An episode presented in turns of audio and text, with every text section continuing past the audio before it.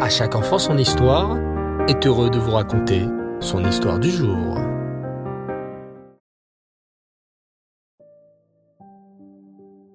Bonsoir les enfants et Reftov, vous allez bien? Vous avez passé une belle journée? Bao Hashem. Alors ce soir, c'est une histoire merveilleuse sur le rabbi de Lubavitch. Cette histoire que j'aimerais partager avec vous est une histoire qui va nous parler d'un Talit Katan. Tu sais qu'il existe toutes sortes de pays dans le monde. La France, bien sûr, que tu connais. Israël, mais aussi l'Angleterre, la Russie, ou bien l'Argentine. As-tu déjà entendu parler de ce pays? L'Argentine est un pays qui se trouve en Amérique du Sud. Et c'est en Argentine que va se dérouler notre histoire. En Argentine, il y avait un homme qui s'appelait Avraham Yosef Polichensky. Cet homme était un grand professeur en Argentine.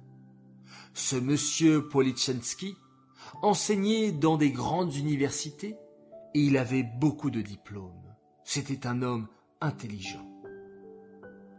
Avraham Yosef Polichensky avait quelque chose d'encore plus spécial.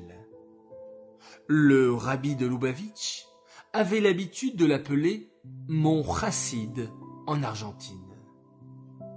Waouh Tu te rends compte? Être appelé par le rabbi chassid Qu'avait donc fait ce monsieur Polichensky de si spécial?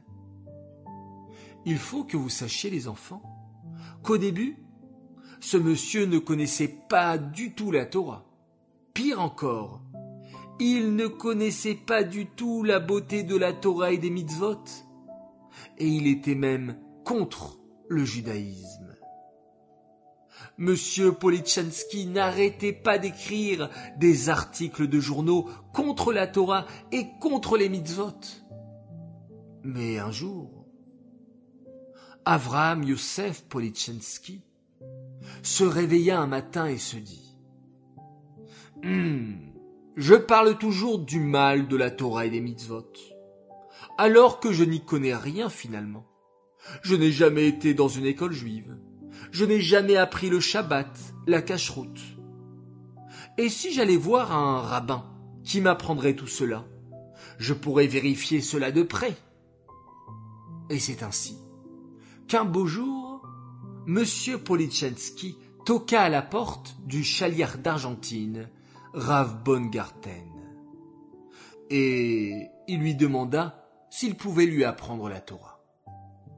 Bien sûr, Rav Bongarten accepta avec beaucoup de gentillesse. Et petit à petit, Avram Yosef Polichensky se rapprocha de la Torah et des mitzvot et commença à regretter tout ce qu'il avait écrit dans les journaux. Il fit une très grande teshuva et se mit, pour la première fois, à respecter le Shabbat, à manger cachère, à mettre les défilines. Mais il y avait un petit souci. Je vous l'ai dit, les enfants, cette histoire va nous parler d'un talit katan. Alors écoutez bien. Hmm, j'aimerais tellement mettre le talit katan, se confia Avram Yosef à Rav Bongarten. Mais il y a un problème. Dans la coutume Chabad, le talit katan doit être obligatoirement en laine.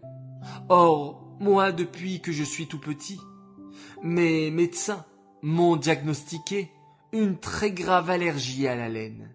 Si je porte un vêtement en laine sur ma peau, ça peut être très dangereux pour ma santé. Ah, c'est un problème, effectivement. Écrivons alors au rabbi, lui conseilla gentiment Rav Bongarten.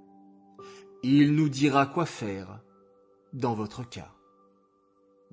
À peine quelques jours plus tard, la réponse du rabbi était arrivée dans la boîte aux lettres de Avraham Yosef Polichensky. Dans sa lettre, le rabbi était très clair. Il faut porter un talit katan en laine. En lisant cette réponse, Avram Yosef Politchensky n'hésita pas un instant.